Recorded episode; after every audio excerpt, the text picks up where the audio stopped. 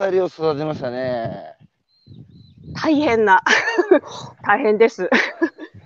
いやいや、去年ね、突然、あの、娘さん2人が僕の前に現れて、えー、いやー、しっかりしてんなっつうか、僕が言ってるしっかりしてるっていうのは、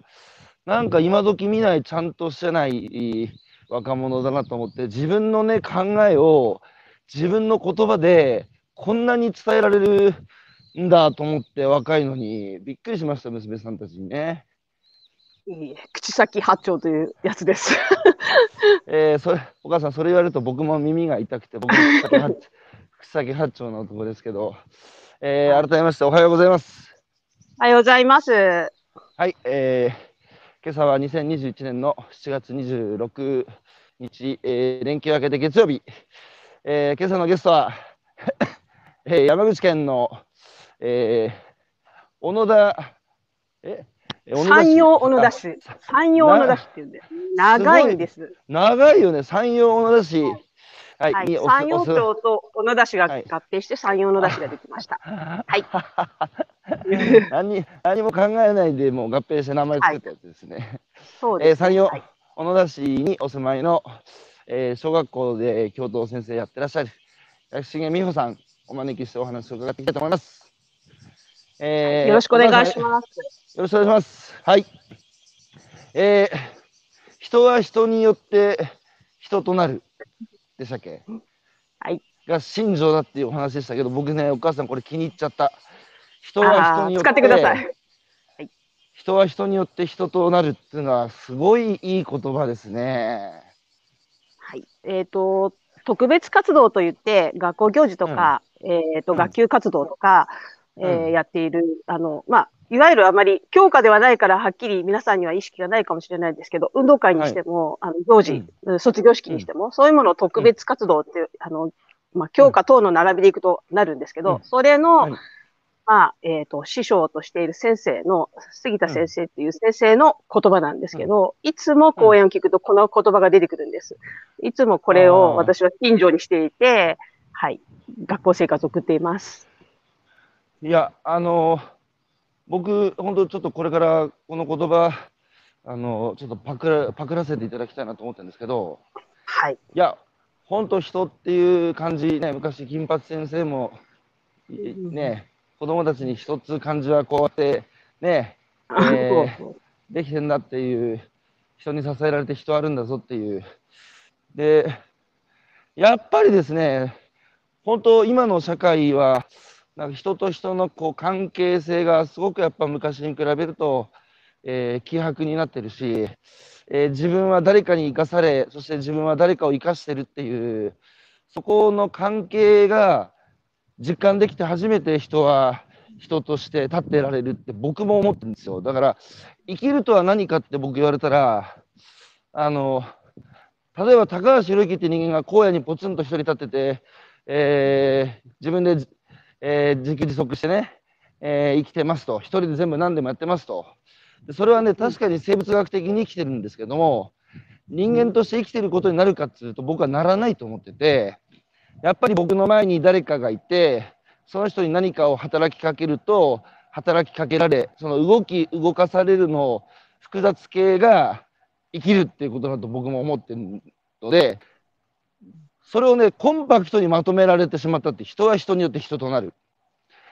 とても素晴らしい言葉だなとあの思うんですけど、お母さん、まずね、ご出身福岡ですよね。はい。はい。なんで学校の先生目指したんですか？ああ、うん。私もあの、実は、け兼業農家の長女、うん、えー、うん7つ下に妹がいる姉妹です。で、はい、私がもうずっと子供の時からそんなに大きな、うん、あの農家ではないですけど、うん、1.5ヘクタール、1丁5単の田んぼと畑、うん、それからタケノコの取れる山なんかがあって、まあ、将来やっぱり、あの、後継ぎ後継ぎと言われて育ちました。で、まあ後継ぎのことも、そうなんです。女性なのに？ああ、そうですね。養子をもらって。っていう感じでした。だから、うん、えっ、ー、と、うん、まあ、それはどこかにあるんですけど、うん、えー、そうですね。まあ、小学校の先生には、当時出会った先生方がとても素敵でなりたいと思っていたので、あの小学校6年の時の卒業文集に書いて以来、あの、まあ、夢が変わらなくて、まあ、実現したっていう感じですかね。あ、卒業文集に書いた？はい。ああ。しかし僕、あんまお母さんと、美穂さんとあんまね、年変わらないので、大体同じ時代に生まれ落ちて育ってきたんですけど、はい。僕もね、親、公務員でしたけど、親父はね、あの、営林署ってあの、国有林を管理する、あの山の仕事ですよね。現場のね。はいで、おふくろはまあ、市役所とか税務署でアルバイトしてましたけど、僕はね、学校の先生になりなさいって言われて育ったんですよ。あ。学校の先生いいぞ、学校の先生いいぞって言われて、あの、言われれば言われるほど嫌になるっていう、あの、俺は学校の先生になりませんでしたけど、あの、僕らの時代って、まだなんつうか、こう、東京志向っていうか、都会志向っていうか、やっぱりね、えーちゃんと勉強して、いい大学に入って、で、あの大企業に入ってね、始めてね、安定した給料をもらうのが幸せな人生なんだよっていうのを、こう、暗に学校でも家でもね、刷り込まれて育ったような記憶があるんですけど、はい福岡もそうじゃなかったですか、お母さんが生まれ育った地域も。そうですね。いや、うーん、農家の跡取りをするためには、地元でできる仕事。うん親は小学校の先生とかをとても勧めていました。ああ、そうですか。えしかし、県外に出ることはちょっと反対に止められるというか、あ、止められた。はい。しかし、その うちの娘たちは、はい、違いますけどね。うんはい。お父さんとお母さんは、結構やっぱ農業やってることつうか、地域で生きることに誇りを持って、プライドを持って生きている方だったんですか？そうですね。そうで、あと、ブロイラーも6000羽飼ってました。ブロ6000羽？結はい構ガチですね。はい。だから、うん、仕事もしながら、それも育ててっていう。母は、あの、しえっ、と、40ぐらいまでは、パートに出るまでは、まあ、農家をしていましたね。それで、あの、美穂さんは、こう、親から管理されて育ちましたか？それとも放任されて育ちましたか？どっちかどちらかっていうと、管理をされて育てられた方っていうか、まあ、伸び伸びもしていたけど、管理も結構されたかなとは思います。えー、それでさ、あの、変な娘たち行くんですよね。いや、で、希望通りね、学校の先生になりましたと。はい。うん。で、福岡と、福岡で十何年でしたっけ？13年ですね。産休育休もありましたけど、はい。うん。13年実で家のある山口で、はい。山口で10 16年？17年、18年目になります。いや、じゃあもうが、ね、山口と福岡でも30年以上、えーに学校の先生になってなるわけですけど、その、山口県はその非常にそのコミュニティスクールっていうんですか？あの、まあ昔はね、地域に子供たちが育てられて、僕の時代もまだね、僕らの時代学童とかなかったから、帰ってきたらランドセルさ、家にぶん投げて、で、地域の中で飛び回って遊んで、で、地域の大人から怒られて、しかもあの、上のね、先輩たちも一緒になって遊んでたから、なんつうかこう、ロールモデル？こういうせ、こういうことすればこういう先輩になるんだ。で、先輩も、やっぱ僕らにさ、あの対して何年間後の自分たちだろうから、そんなになんか指導してみたいな、なんかこう、親と子供の間に先輩とかがいたんですよね。で、せ親にも、親じゃない他人にも怒られたし、だけど今ね、みんな学童あるし、地域の他人から怒られるなんつうのはやっぱない余計な世界だみたいな、そういう社会になっちゃったじゃないですか。それをあの山口ではもう一回、えー地域で子どもたちを育てるっていうことを標榜しておやりになってるってことですよね。そうですね。特に、うん山口県も人口減少は、あの、特に山陰側は特に進んでいるので、うんえー、もうこれ喫緊の課題なんです。で、学校だけではもう引き受けられないし、うん、えっ、と、本当にもう限界集落がいろいろできてきているっていうところもありますし、うん、あの、小学校も中学校も並行が、とか統合、統廃合が進んでいます。ですから、うん、やっぱりもう学校だけで抱えて子供たちを育てるんではなくて、家庭、学校、地域が一緒になって育てようっていうのが山口県のコンセプトでね。うん、で、地域を、子供、学校を作るっていうことが地域づくりにつながると考えているから、うん、あの、人づくり、学校、学校を作っていくこと、それが地域を作っていくことになるっていうことで、うん、コミュニティスクールをもう100%、小学校も中学校も高等学校も特別支援学校も、あの、コミュニティスクールとなりました。うんだから、その要で教頭が動いているっていうのが、もう県内の学校の様子です。100%ってさ、47都道府県の中で、そのコミュニティスクール100%っていうのは他にあるんですか？多分ないんじゃないかと思いますけど。ね聞いたこと、聞いたことないですよね。はい。ちなみに僕は47都道府県を暗夜する47キャラバンっていうのをね、うん、あの、うん、何回かやってるんですけど、はい。えー、一昨年かな、平成最後の百姓一揆って銘打って、47キャラバンやった時に、あの、山口のあそこは、どうは萩だったかな、やったんですよ。で、その時ね、ちょうど明治維新から150年目の節目だったからね。で、僕、あえて、僕は東北の人間だしね、あえてちょっと半分、こう、なんつうか、アイロンにも込めて、ね、言ったんですよ、山口の集まってきた、来ていただいた皆さんに、でいいですかと、150年前我々何しましたかと。明治維新ありましたよねと。で、西洋近代文明受け入れて、一気に150年間かけてね、広げてきて、で、その結果どうなったって言ったんですよ、僕。山口もこのありさまだと。えー、もう子供たちがいない。集落の維持管理も難しい。えー、人口減少、高齢化。薩摩もその通りだと。え、明治維新の先頭にだったね、あのー、地域が、なんちゅうありさまだと。なんでこんなことになったんだと。なので、明治維新の光は十分にね、理解してる。僕もね、その近代化を、この国がしたおかげで、えー、いろんな高等教育も受けられて、いろんな機会にも恵まれてね、えー、僕も大きく育てられたけども、一方で明治維新の影の部分つうか、僕ら何を失ったんだってことも、ちゃんと考えないと、今立ち止まってね、ダメじゃないかっていう話を僕は長州でやったんですよ東北の人間として。でその時にそのまあ今ね美穂さんもおっしゃいましたけどそのなぜね若い人たちが都会出てて戻ってこないのか。まあ仕事がないからだってみんなかあの一口に言うけどそ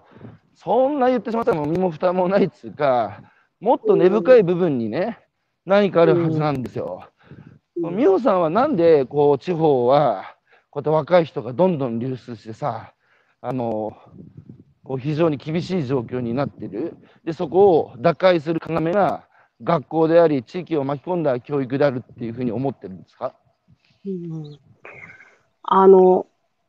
本当に私たちが子供の頃って本当にあの医学年で遊んだりとか、野山で駆け回ったりとか、祭りがあったりとか、いろんなもので、こう、やっぱ地域を愛する機会が多かったと思うんですね。だけど、今の子って、都会と変わらず、この田舎の子供たちも、そ外で遊ばなくなっちゃってて、うん、医学年交流もない。子供の数も少ないっていうことで、本当になんか、大人が一生懸命になって、こう、何か場を作ってる感じがあるんですけど、うん、うんまあでも今その、地域、あの、戻ってこないっていうのがありましたけど、うん、今コミュニティスクールが進んでからは、少しずつ手応えを自分なりには感じているところです。おお。なぜ、というのも、やっぱり、なんか地域に生きているっていうところを、やっぱりコミュニティスクールは目指して、あの、味わう場面を、やっぱり、うん、まあ意図的ですけども、うん、組織的に作ってきてはいるので、子供たちがやはり郷土を愛する心が少しずつ育ってきているんじゃないかなと思うんです。で、うん、私も実はあの街づくりのメンバーだったりしたんですけど、当時あの、この地元の小学校で、えっ、ー、とですね、あの、公園に町が、合併する前の町が、えっ、ー、と、JR から受け継いだあの SL があったんです、蒸気機関車。家庭訪問の時にはすごくあの、もうボロボロで、その公園、うん。公園に置いてあったんですけど、児童公園っていう名前、あな殿町児童公園っていう児童公園だったんですけど、そこに SL が置いてあったんですけど、家庭訪問の時とかはもう、膝丈ぐらいまで草があって、とても公園なのに誰も遊べない公園だったんですけど、この SL を、まあ、うん。その SNS が発達して、どうも、あの、修復する人たちがいるらしいって話が、街づくりのメンバーで出てきたんです。えーうん。自分たちもそれで何か、あの、力になれることないかなっていうことで、うん。ちょっと協力をしていったんですけど、まあ、うん。あの、市も、もう合併した市も、修復するとしたら500万、1000万うん。かかるって言われたうん。SL の修復に、あの、その SNS が元で、日本全国から鉄道ファン、てっちゃんたちがやってきて、で地元のへー。福岡の人が炊き出ししたり、私何ができるかなって、私小学校の教員だから、できることうん。は小学校の子供たちを連れて行くことだと思ったので、うん。まあその当時の校長、校長先生に、あの、校長に頼んで、チラシを印刷して配らせてくれって言って、うん。えっ、と、うん。自分の勤めている小学校と、卒業してこの地域の中学校に配り、配って、1000枚ぐらい配ったんですね。で、土日、暑いな、あの、秋、9月だったんですけど、9月の土日と祝日の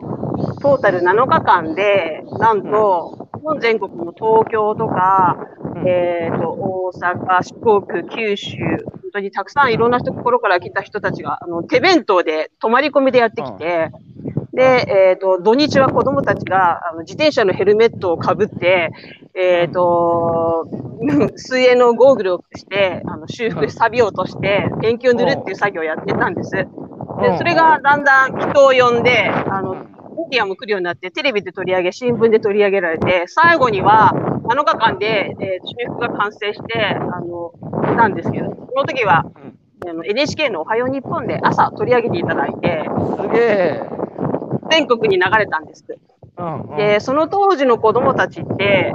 本当にすごいなと思ったのは、大人と一緒にでのことができるっていう喜びを感じたんですね。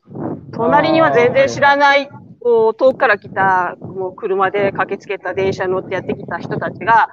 教えてくださって、その修復に放課後とか土日にいた時には、もうその人たちと仲良くなって一緒に修復をしていたんです。うんそうすると、なんか、あ、子供も役に立つって言ったらあれですけど、本当に子供たちなりに大人と同じことが、なんかプロの人たちがやってることと同じことができて、なんか、あの、なんてかな、大人の、大人と肩を並べてるというか、自己有用感に浸って、うんうん。それ以来こあの、子供たちが変わっていったんです。もう、学級やら学年が変わって、本当に何か町のためにできることはないかなっていうことを考えるようになって、うん。やっぱりその子たちが5年生だったんですけど、6年の時には、うん自分も早く大人になって、まあ、高校生ぐらいになったら、あの、町づくりのメンバーになりたいし、えっ、と、うん町のことを考えて何かやれることをどんどんやっていきたいっていう、本当に子供たちがこう自分たちから言い始めたんですね。だから、えーやっぱり何か、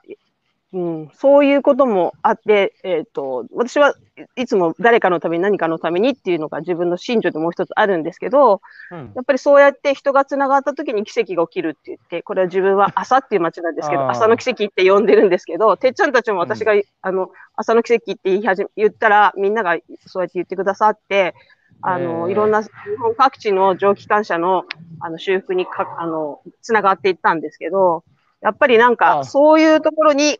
うん、なんかヒントはないかなと思っています。だから、うん、地域に何か深く関わるとか、かきっかけがあると、子供たちの気持ちって変わるんじゃないかなと思っているんですけど、仕事がないって言ったらそれまでなんですけど、いや、仕事がなければ自分たちで作ろうっていうふうにうんなっていってくれたらいいなと思っています。うん。あの朝の奇跡っていうのは横展開っていうか他にも広がってたんですか？そうですね。お隣の宇部の公園にあった蒸気機関車、お隣の峰にあった蒸気機関車というふうに広がりました。いやー素晴らしい話ですね今の話はいやーなんかまさになんだ？地域づくりの醍醐味がぎゅっと詰まったエピソードでしたけどそのなんですか人はねしつこいですけど人は人によって人となる子供たちだって人じゃないですか。だけど、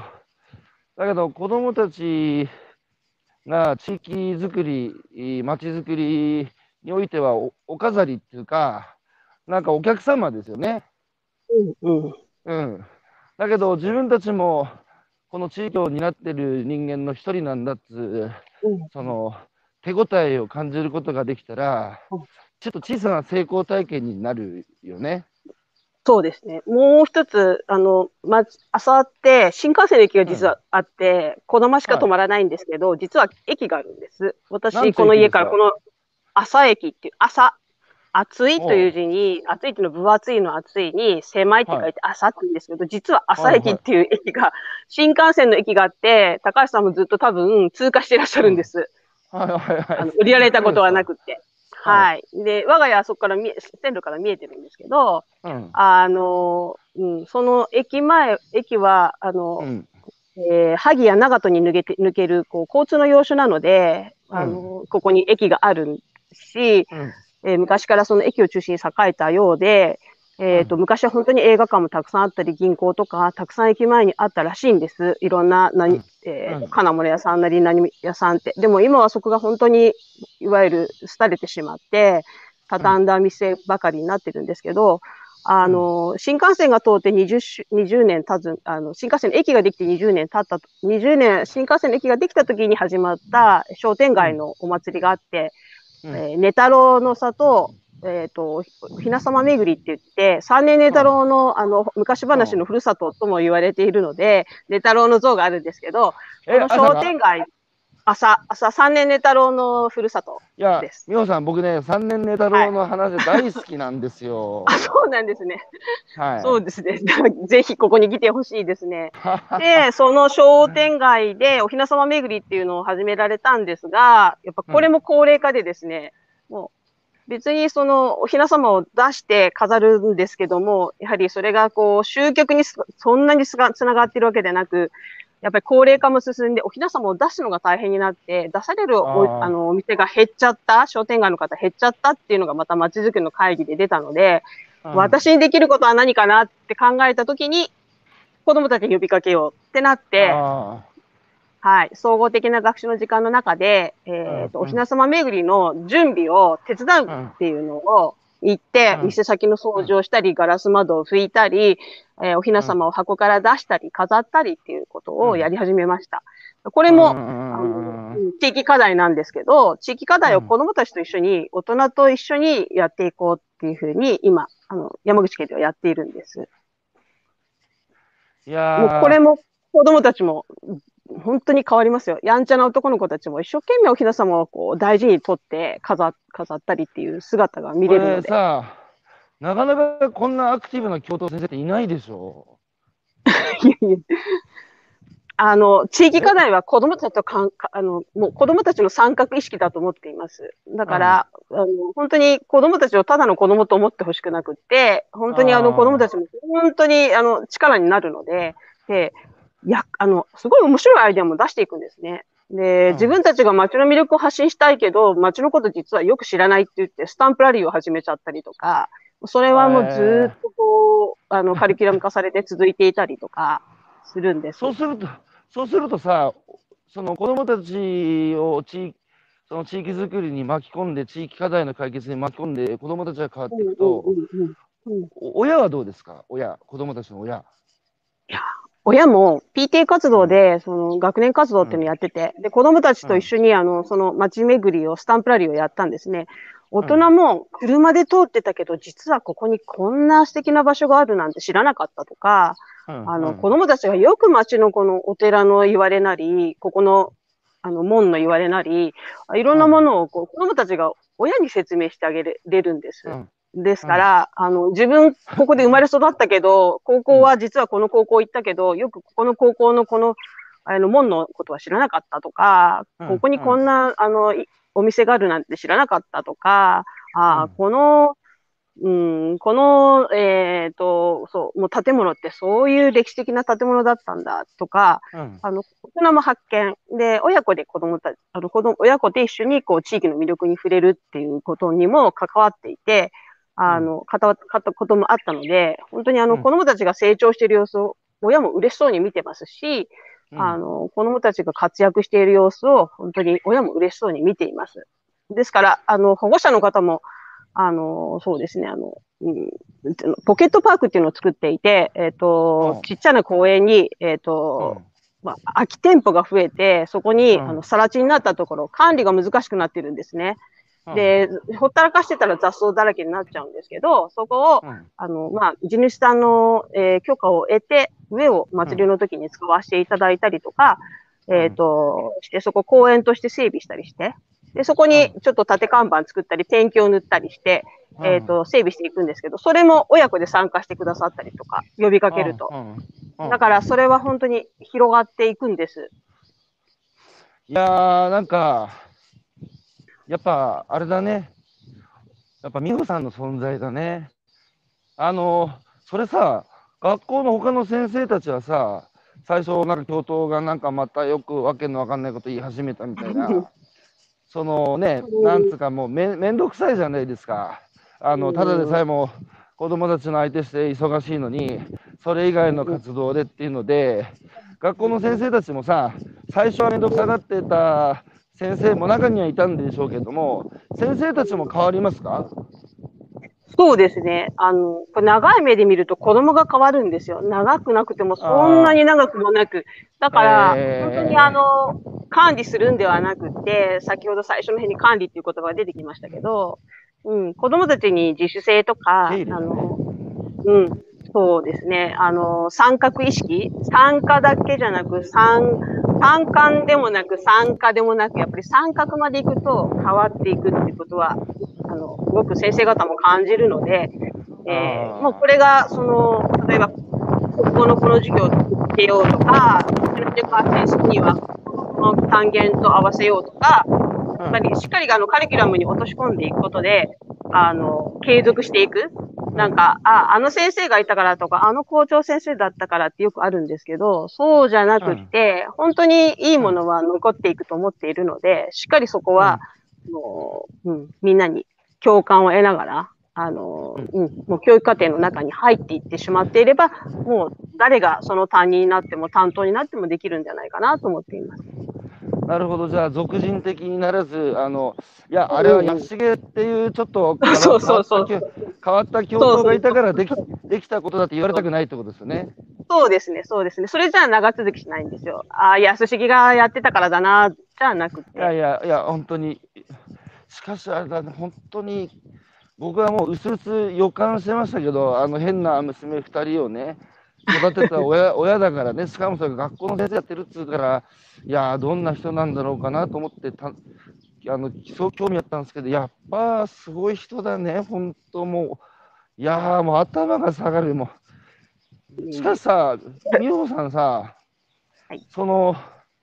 やっぱりね、せその今、さらさらさらっと喋ってるけど、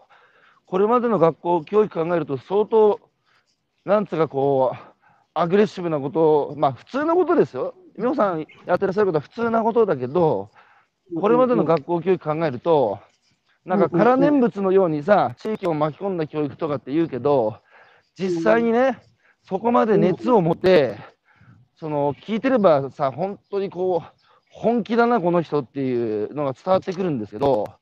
やっぱ大人が本気にならないとね、その熱っていうのは子供たちに伝わらないと思うんですけど、その最初さ、そういうのを言い始めた時って、やっぱり、その、なんつうか浮い、浮いてませんでした？なんか私浮いてるなっていうか、もう周り、周りがなかなか最初ついてこなかったでしょ？そうですね。なんか、そう、ほん、まあ最初は、その、付け足した、やっぱり、あの、うん。授業なり、放課後だったり、休みの日の活動だったり、うん。本当にボランティア活動だったりもしたので、う。うん。うん、まあ、あの、最初はそういうこともあるんですけど、本当にさうんっきからお話しているように、もう感動的な卒業式を、この子たちが本当卒業式で喋る言葉が素晴らしくって、うん、あの、子供を見くびってもいけないし、あ子供ってこんなに成長するんだっていう、本当にか、私の方が本当に教師冥利に尽きるっていう場面に何度もあの出会ってきたので、うん、やっぱそれを周りの先生たちも見ると、ああ、こうやって子供たちは成長するんだって理解してくださるから、まあそこで、あの、うん、進んでいくかなと思っています。もう一番大事なのは子供たちの成長した姿をが見れるっていうことが、まあ、人が巻きこ、巻きこ、人を巻き込みながらできるところかなと思っています。何よりの説得力ですね、その他の先生に対して。やっぱ、うん、さっき教師冥利に尽きるって言ったけど、自分たちが、まあ、手をかけた、その管理しすぎてもだめだし、放置しすぎてもだめで、やっぱ手,、手入れをその植物育てるのと一緒で、その手入れ、うんうん、手入れの塩梅がすごく大事で、でその結果、やっぱり、ね、大きく育って、えー、子供たちが変わると、やっぱ手をかけた人間として、これ以上な喜びだから、さあ、やっぱ先生として、あの本当に嬉しいことだから、みんなついていくっていうのは、なんかわかるな。しかしその、あの、実家の、うん、あ、すみません。実家実家の母母は、本当にあの、うん、さっき話したみたいに農家の生まれで農家に嫁いで、うん、本当にあの、いまだにもう80近いんですけど、あの、もう野菜作りが得意で、じあの東京の娘2人も昨日また野菜を送って届いたって喜んでましたけど、母がいつも言っていることが、野菜や花を育てる名人なんですけど、あの、足音で育つっていうんです。足音で育つ？うん。足音で野菜も花も育つと。うん、やはり手入れ、世話。うん。それを足音をさサボったら花も簡単に枯れてしまうし、野菜もよく育たない。やっぱり、その本当に朝早くからもう、もう日の出とともに起きて畑や花の世話をしているんです、実家の母は。うん、それがその姿を私も、あの、娘たちもよく見ているので、うん、やっぱりその、やっぱり手をかけるっていうことはこういうことなのかなって思っています。足足音っていうのはどういうことですか？足音。足音で育つっていうのは、要するに、足音サボっちゃうっていうのは、要するに近づかなかった、手入れをしなかった、お世話行かなかったってことですね。足音っていうのは、あ、足、足音ですよ、音。音。足の音、ね、だから足音、はい。だから足音がすることで植物が育つ。だから大人がしっかり水をあげたり、まあ、あの肥料をあげたりとかっていうところが手入れをしたりっていうのが。うん、なるほど。そのお母おばあ様のお姿、あの2人の娘さん、ね、みあの春菜ちゃんも言ってたけど、うん、おばあちゃんがすごい人だって。で、うん、おばあちゃんのね、すごいな、足音で育つか、いい言葉だな、また。いや要はそこに通った回数ですよ、手をかけた回数です、そうそうそう、そうです、そうそう、そういうことです。いやー、すごい先生がこう地域社会にはね、名もなき、えー、人に、そういうすごい人がいるんだな。なるほどね。しかし、その人、人は人によって人となる。その子供と大人の関係とか、親子の関係もそうですけど、日本はちょっと子供と大人の関係とか、親子の関係、これだって普通の人間関係じゃないですか。ここの関係をちょっと育み損ねてきたようなところありますよね。うん、子供は子供なんだから、子供は子供らしくしてろとか、なんですか、一人の人間として見てない、で、やっぱりもちろん子供だからね、あの大人社会から学ぶこともあるし、教えられることもたくさんあるのはその通りなんだけど、逆に今、美穂さんがおっしゃったような、逆に大人が忘れてしまったね、えー、大切なことを子供から逆に教わるだとか、子供によって大人もその成長させられるっていうのはやっぱあるわけじゃないですか。そこを美穂さんは積極的にこう認めて、そうすると人間関係は成り立ちますよね、子供と大人の間に。今はただの師弟関係とか上下関係だから、そこに人間関係は育まれないじゃないですか。うん、でも、あの、ある意味、まあ、カタカナになっちゃうんですけど、プロデューサーかなと思っています。えー、と、担任なり。はい。だから、本当にクラスに30人の子供たちがいたら、30人、30通りの個性があって、うん、この子をどう伸ばそうかって考えると、本当にプロデューサーというか、うん、なんか、そういうその一人一人の良さを引き出すっていうところがやっぱり大事かなと思っているので、うん、ああって思ったのと違うように育つこともあるんですね。いい意味でまた。だから、本当にそれは楽しいし、うん、それこが本当に生きがいになるところかなと思っていて、親子関係ももしかしたらそうかもしれないし、うなんていうのかな、大人と子供っていう関係だけじゃなくて、そこができるとちょっとまた違ってくるのかなとは思っています。なんかやっぱ作物育てるのに似てるね、農家が。うんうん、似てると思います。美穂さんはやっぱそのおばあさんがある意味ロールモデルっていうか、そうですね、そうです。おばあさんが作物に対して手をかけてきたことを学校でやってるんでしょうけど、あれだね、やっぱ美穂さんが答えっつうか、こういう大人が地域社会に増えればさ、なんか、美穂さんの話聞いてると、美穂さんが辛そうじゃないっつうか、苦しそうじゃないっつうか、楽しそうなんですよね。そうですね。大変なことももう苦労話すればきりがないぐらい子供の時からもうたくさんあるんですけど、でも一番のロールモデルは、うん、親が楽しく、ああ、今日も仕事だと思うけど、うん、あの、楽しくやってると子供は育つんだと思う。本当だ。だから地域社会に関わるのは面倒だって言って、親がやっぱり地域社会に関わらなくなって、で、あの、田舎でつまんなそうな顔して生きてたら、やっぱり子供たちは残らないですよね。だから、その地域に関わることの、まあ大変さとともに、えー、楽しさっていうか充実感っていうのを、親が全身全霊で姿形で子供に見せてたら、子供もやっぱり、いや楽しそうだなって、やっぱ一番のロールモデルは確かに親ですよね。うん。あの、すごい本当こう、楽しいだけじゃなくて、なんつうか、プライドつうか、誇りを感じる。あの、いやいや、本当、すごいな、しかし。で、その、山口県は、その、そういう学校を、コミュニティスクールを増やそうと、100%コミュニティスクールにしましあ、うん、そうです、そうです。あの、ここが県の教育の一番の柱になっています。分散型の構造をしているので、山口県って、あの母市っていうかの、まあ、中心になる市が、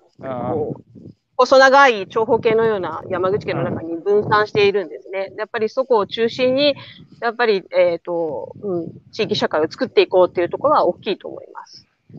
なんかヒントだな。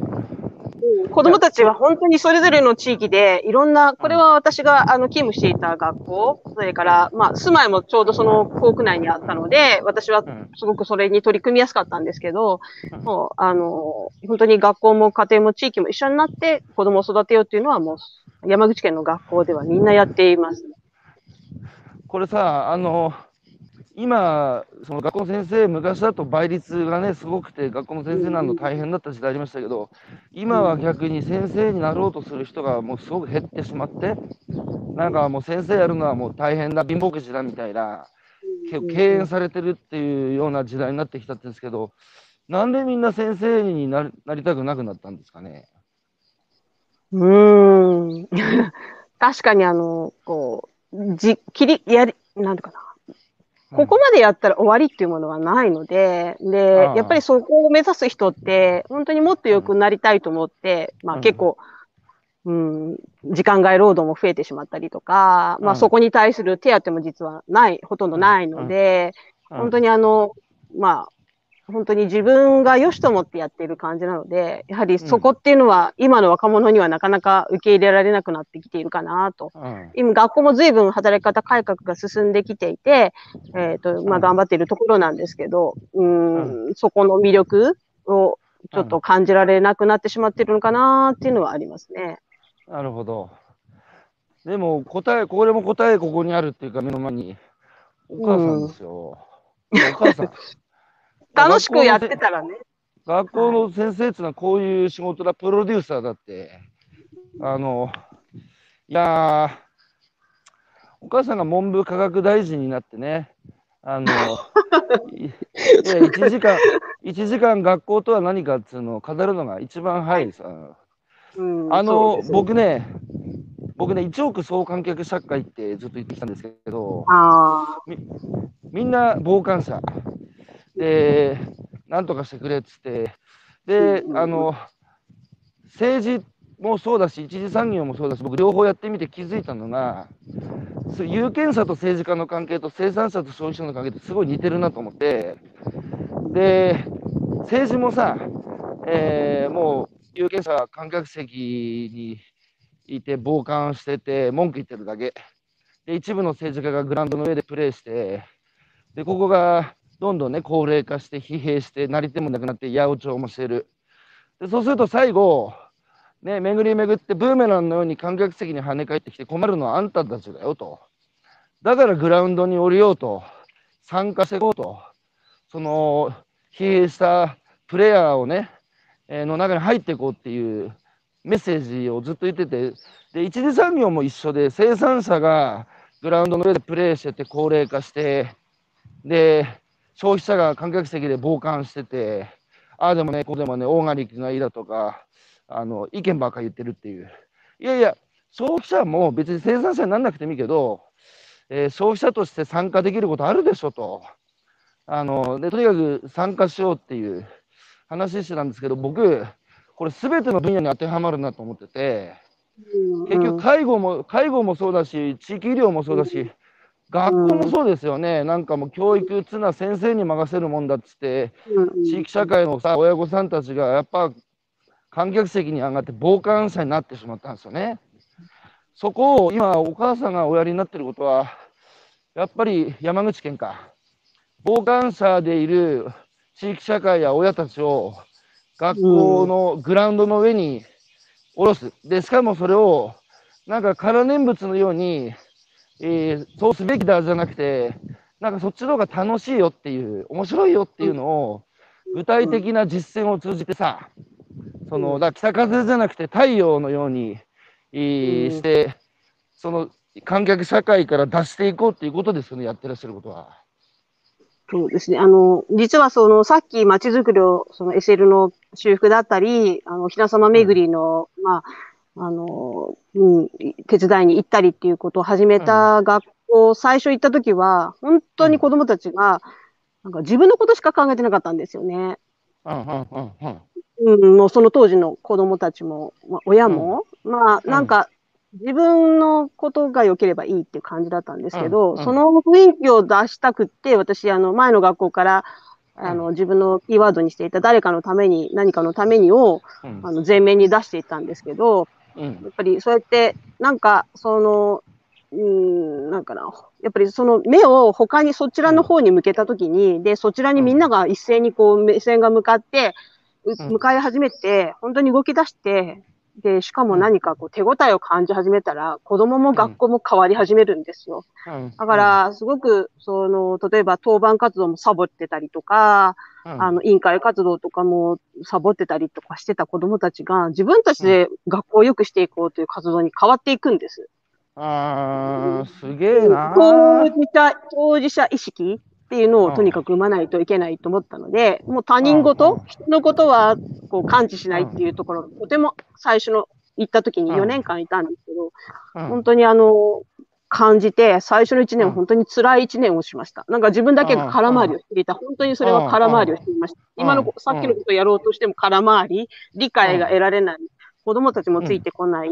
うん、うん、し、自分一人じゃできないってなった時に、本当に学年とか学校全体。で、当時の校長先生が、私がキャッチフレーズにしていた誰かのために何かのためにを、全校長官のとか始業式のたびに、あの、あの紹介してくださって、なんか最後600人の学校だったんですけど、もう本当に、じゃあうちの学校の、えー、朝小学校のえっ、ー、と、合言葉は？って言ったら、もう1年生から6年生まで全員で誰かのために、何かのためにっていう言葉をキャッチフレーズにあの言えるようになってて、私も鳥肌が立つというか、身震いをするっていうか、自分があの学級経営をする中のいつも柱にしていた言葉だったんですけど、本当にそうやって、もう朝からボランティア活動を学校の中を雑巾掛けをしたりとか、1年生の世話をしたりとか、荷物があったら荷物をこう遠い教室まで運んだりとか、本当に6年生を中心にいろんなことを自分たちで考えて、学校より良くしていこうっていうところに動き始めたんです。だから、そうなった時に本当に変わったので、先ほどから政治とか、学校とか、まあ、地域づくりとか、全部当てはまると思ってるんですけど、うん。やっぱり当事者意識をどうやって生むかっていうのがキーなのかなと自分は思っているので、うん。もう、でもそれが、こう、その、それを、で、学校が変わる様子、子供たちが変わる様子、親が変わる様子、先生たちが変わる様子、地域が変わる様子をずっと見てきたので、うん私はそこに絶対にヒントがあって、答えがあると思っています。いやー、ほんとすごいな、この人。もう僕はただただ簡単つうか いやー、いや、つうかもう、いや、もうすべての政治家とすべての、あの、教育長と、あの、校長先生にこの話聞かせたいわ。うんいやーいや、いえーうんいろんな方からコメントが来てます。えー白石さん、PTA の役員のなすり合い、えー自治会の役員のなすり合い、そんなことをしてたら変わらないですよね。えー関わり、つながって何かが変わるんですよね。えー中野さん、自分には何ができるだろうという考え方のはとても重要だと感じました。一人一人が批判や文句ではなく、自分に何ができるのかを考えられる社会にしたいですね。えー佐々木さん、えー学校の教員は学校の中の世界に過ごすことが多い中で、安重さんのように初めから地域に目を向けて地域とつながる先生がいるかいないか大きいですね。コミュニティスクールの意味は、それを体感する場を作って、地域での教育を充実させること、子どもが変わる体験、子ども自身、親、地域、教員みんなで感じ合える場、とても素敵です。えー形式だけにしない実践が必要ですよね。えー山口県の取り組み、もっと知りたいです。えー西田さん、野菜はまさに足音で育つですね。どれだけ手をかけるか、あと育てている人柄が味に出ますよね。えー3年寝太郎はうつ病になった寝太郎とそこから立ち直り、成長した人の物語という説も、え自分のためから社会のために、えその目を持ったのが立ち直りのきっかけ、えだったと。あ西田さんはね、ちょっと一回病んだんですけど、立ち直ってね、今頑張ってらっしゃるんですけど、あ、えー、のぼうさん、そうですね、勘違いだったら申し訳ないんですが、以前に車座に出演されていた安重姉妹のお母様ですか？ピン、ポーン。ピンポンだ、ピンポン。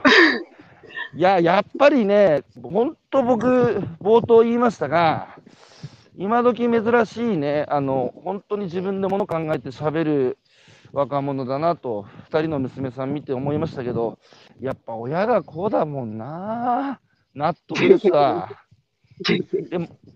もう一つね、あの、ユニークなのは、家ですよ、安重家。あの、うん、その、見ず知らずの外人を、お父さんがナンパしてきて、気づくと家に外人がいて、酒飲んでるっつうのをライフワークにしているっていう、来たっていう非常にユニークなね、あの、お父様ですけど、それもさ、すごいよね。本当に聞けば聞くほど、なんつうか、国際交流を地で言ってるっつうかさ、その、今ね、ほとんど、今、日本に来てる、その、働きに来てる外国人の数でも、もう世界で日本は第4位か5位で、10人に1人はもう外国人で、もはや、これ、あ移民国家なんですよ、日本は。それ、ね、認めないけど、みんなね。外国人と一緒に生きていかなきゃいけない時代なんですよ。だけど、全然ここもかき混ざってないっていうか、外国人は外国人、日本人は日本人。えーさっきの学校と地域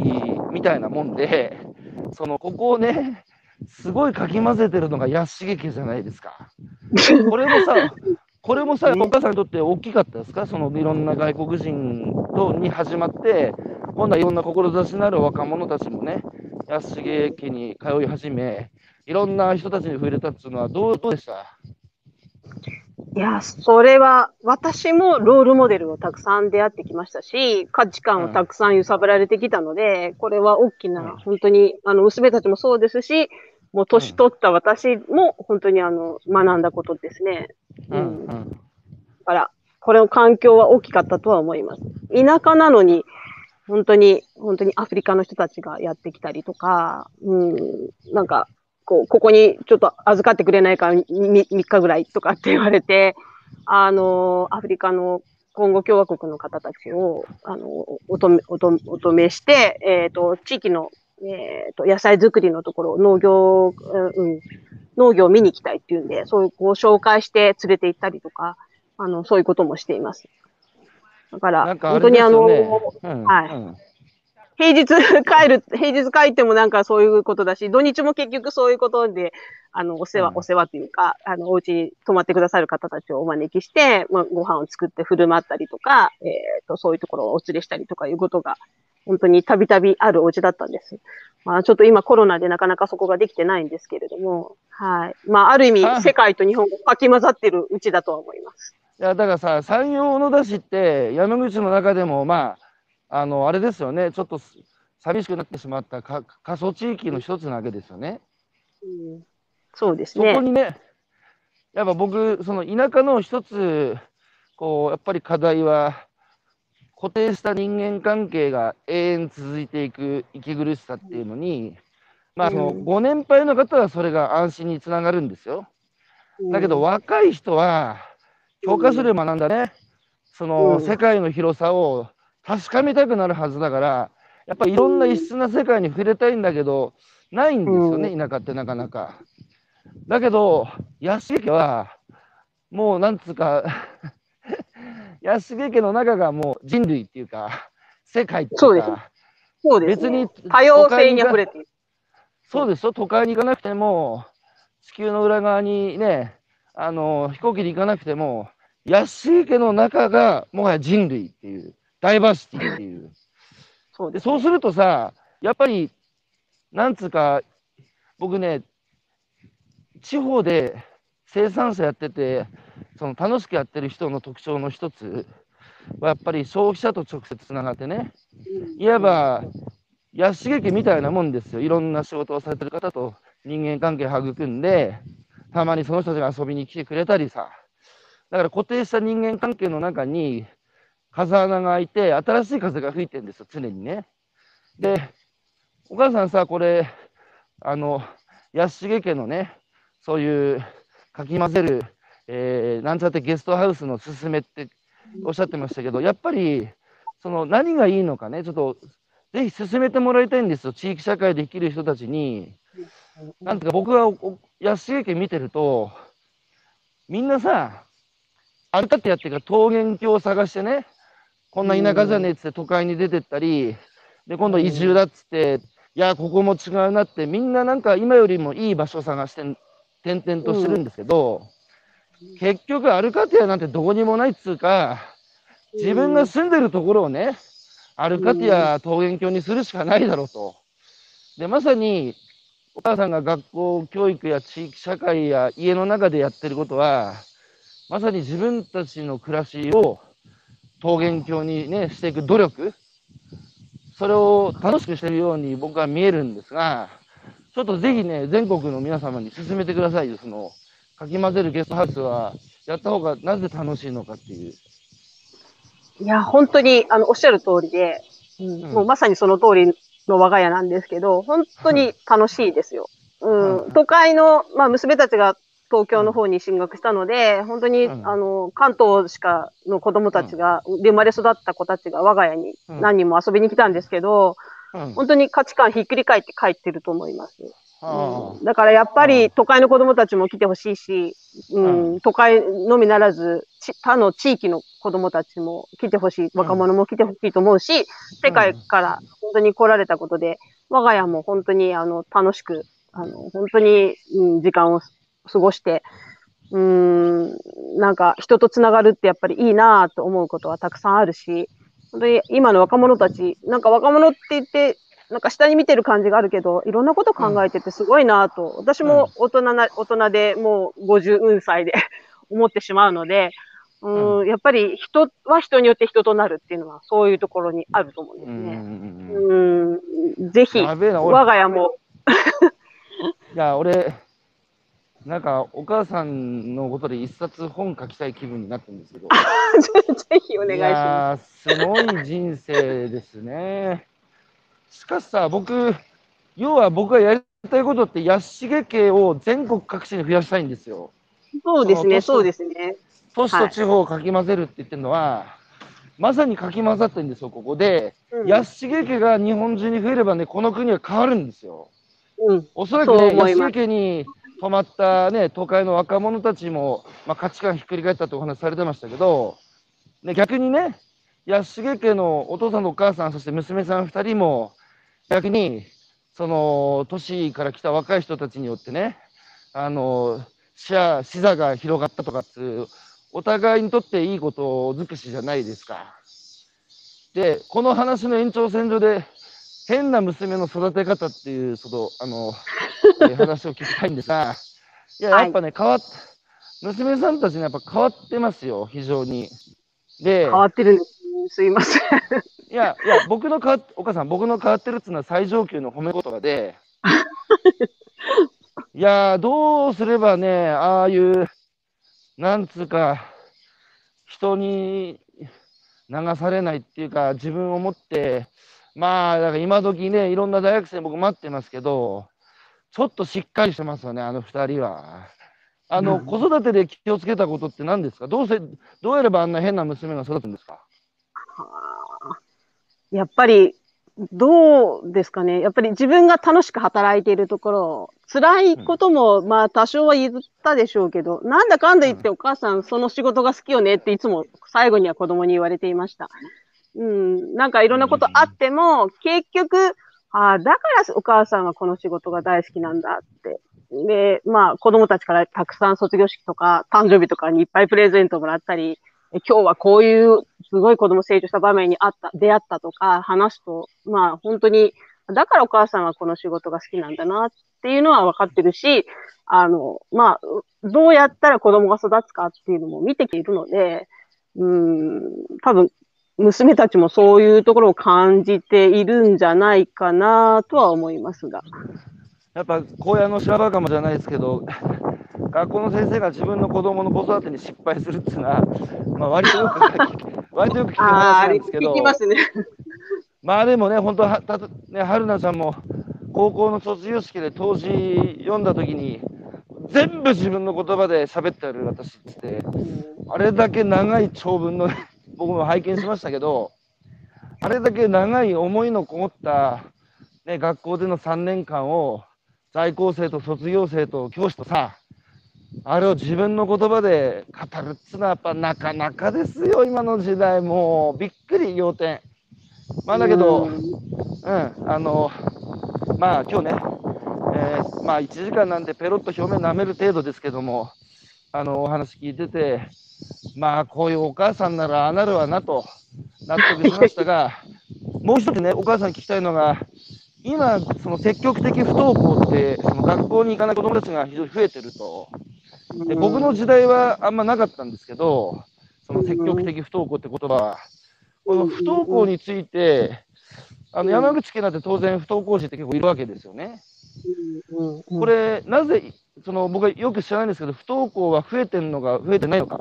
えー増えてるとしたら何が要因なのか、どうすればいいのか、おお母さんどう思ってます？か、その辺。あの、不登校にも、うん、なパターンというか、まあ、いろいろそれうん。はそれぞれ違うんですけど、はい。その、要するに、家庭的な環境が難しくってっていう場合もあるし、本人の無気力っていうのもあるし、うん。うん、学まあ今、発達障害っていう言葉も本当に普通に、あの、認知されてきているので、分かられると思うんですけど、やっぱりうん。その集団で過ごすことに苦痛を感じる子供たちもいたりとか、もうそれぞれパターンは違うんですけど、うん。うん、あの、なんうかな。積極的に不登校を選ぶっていう、まあ積極的っていうのも変ですけど、あの、ことも今はだいぶそれは認知されてきているので、いいんです。一番心配なのは、やっぱりうん。家庭的な、あの、こう、環境が難しかったり、無気力になっている子供たちも多いっていうのは感じるので、その、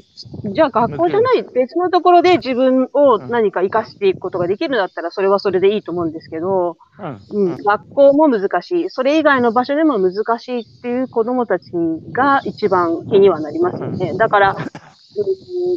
うん、まあ、あの、不登校についてもいろいろ、その、メディアでも取り上げられることも増えたし、それで積極的なっていう考え方もできてきてるんだろうと思うし、信念を持ってそれを選ぶっていう方法はありなのかな、ある、あるのかなとは思うんですけど、やっぱり、その、一括りに不登校は隠れないところがあります。まあ、いろんなね、背景、もちろん、あの、えー、一一括りにできないところあるんでしょうけど、学校以外、その今今の学校じゃない場所があって、そこに通うっていうのも、全然それはあり今はそれも、はい、あの、文科省もそれを言い始めています。学校が、学校に帰る、はい。学校に帰ることが最終目標とは、あの必ずしもなくてもっていうことになってきています。はい。あともう一つは、学校の校則について最後ちょっとお聞きしたいんですが、はい、その地域社会の課題の解決って、ね、あの子どもたちが今、地域に出て課題解決だってやってるのも非常に素晴らしい活動だと思うんですけど、一方でもっとね、足元の課題っつうと、子どもたちの社会は今、学校じゃないですか。で学校の中の課題を子どもたちが当事者になって変えていく。その一番いい入り口は、やっぱその学校の決まり事、校則っていうのあるじゃないですか。ほんで、僕、中学校の時坊主だったんですよ、あの強制で。はあはあ、ね、今じゃ今じゃ考えられないですけど、でなんで坊主なんですかって聞いたら、いやいや、これ伝統だからって、伝統だからの一言で片付けられてしまって、そこを説明してくれなかったんですよ、先生がね。で、僕、やっぱり、ルールとか仕組みって、僕らが秩序ある社会をね、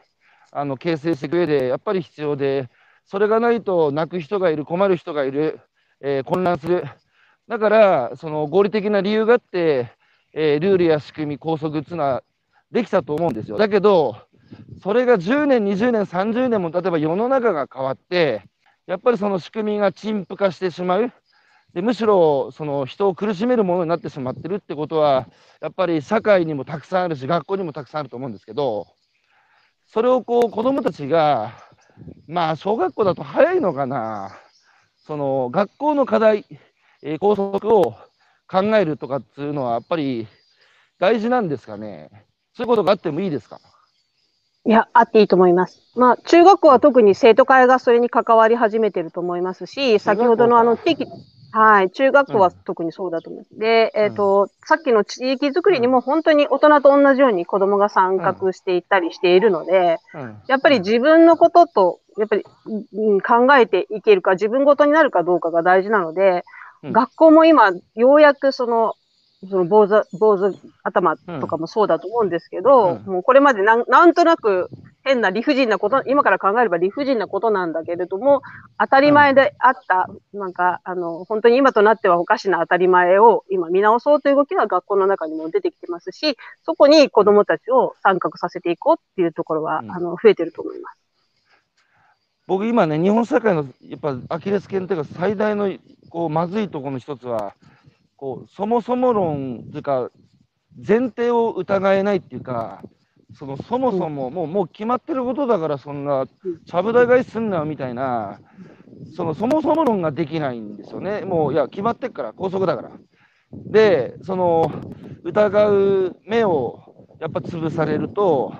もうそもそも論がないのでもうみんなが高校行くから俺も高校行く。みんなが大学行くから俺も行くみんなが就職活動するから俺もする。えー、みんなが企業を勤めるから俺も勤めるみたいな、そもそも高校行くってどういうことなんだ、俺の人生にとってとか、そもそも就職活動って何の意味があるんだとか、このそのそもそもがないので、今回のオリンピックだって、まあね、始まりましたけど、いろんな目を追いたくなるような、だまあ大丈夫か、この国っていうような、その、なんかまずいまま進んで突っ込んでしまってるっていうか、そう考えると、その、こうそもそもをやっぱ問うその人間をいかに育てていくかこれがすごく僕大事なような気がするんですけどどう思います？そもそも論。判例を今打ち破るっていうのは学校もすごく意識しているところです。もう当たり前、こうするのも当たり前だって、はい、うん、なんか、その、何のためにが抜けてたんですよね。で、考えてみたらそれ何のためにしていたの？っていうところ、とにかく今は、とにかく何のためなのかっていうところを明らかにして、本当にそれが必要なのかとか、まあ、校則にしてもそうだし、私たちの働き方改革も今そこで進んでいっているので、うん、日本全体に何のためにが、ななんか考えなくなっている雰囲気とか、考えてこなかったこととかのツケが今回ってきてるのかなと思うので、まあ、学校もそこをちょっと見直していかないといけないっていうふうに思っています。あの最後にお母さんから見て高橋宏之ってどんな人ですか？え、え、ロールモデルです。と、いやまさかのロールモデルの方とこんなに1時間もあの差しでお話をさせていただくことが、私は勝手に夢って言ってたんですけど、実現してしまって、私の夢が一つなくなってしまいました。な何言ってんですか？次は顔と顔を合わせて、はい。えーリアルでリアルで会うっつう、次のそうですね、山口県ご案内をしなします。はい、たくさんの、はい、紹介したい人がいます。いやいやもうロールモデルっつうかもうお母さんすごいわ。もう僕お母さんの爪の中でも煎じて飲まないといけません。すごい人だ本当に。いやいやいややっぱね日本社会いや希望を感じますよこういう大人。いやなかなかねもちろんさあの先諸先輩方は僕は敬って生きてますけどちょっと心からねこの人はすごいもう見習わないとってなかなかいないんですよ。でも 安重美穂さんはそういう人です。あのいやそん1な時間話を聞きましたが。いやいや、本当本当に素晴らしい。はいいやーもう、さて、皆さん、ね、たくさん今日コメントいただいてありがとうございます。えー、秋葉さん、毎朝、ナスを、毎朝、ナスを収穫しながら聞いてます。えー、安重さんの話に心震えてます。なんちゃってゲストハウスやってみたい。来ましたよー。やってください。やってください。みんな、みんなやろうぜ、やなんちゃってゲストハウス。えーはい、楽しいです。佐々木さん、えー誰かのために何かのために、当事者意識は高橋さんもいつも話されていること、スローガンをいつも話し続けることで行動も変わる実践、伝え続けることの大切さですよね。よくある地域ボランティア活動、夏休みの小1時間、やらないよりやった方がいいけど、出血だけ取って、その意味まで考えずにやらされている感での地域活動も少なくないと思います。意識を変えれば、ヒントは地域の中にたくさんあるんですよね。うん。いやー、ほんと、今日の話はなんか、いやー、諦めちゃだめだな、やっぱり地域もね、こうやって実際に実践されて、結果出してる、ね、方もいらっしゃるんだ。いやー、僕ね、必ず、えー年内に、あの、高速、えーあの、山口県に行って、はい、ぜひ、待ってます。はい、連行、連行してください。はい。はい。ということで、いやー、本当になんつうか、こう、いやー、もうすげーとしか出てこないわ。はい。えー、け頑張ろう、俺も。えー、今朝は、えー、山口県山陽小野田市にお住まいの、えー、安重美穂さん、えー、1時間お話を伺ってきました。非常に本当になんつうか、心打ち震えました、僕も。えー、お話をお聞かせいただいて、お母さんありがとうございました。はい。待ってます、山口県。はい。皆さん、なんちゃってゲストハウスやりましょう。最高だ、もう本当、もう美穂さん。はい、皆さん、お聞きいただいてありがとうございます。ね、やりましょうね。。美穂さんにできて、はい、皆さん、山口県に遊びに来てください。歓迎します。はい、ではでは、ありがとうございました。良い一日をお過ごしください。はい、ありがとうございます。はい、どうも、失礼します。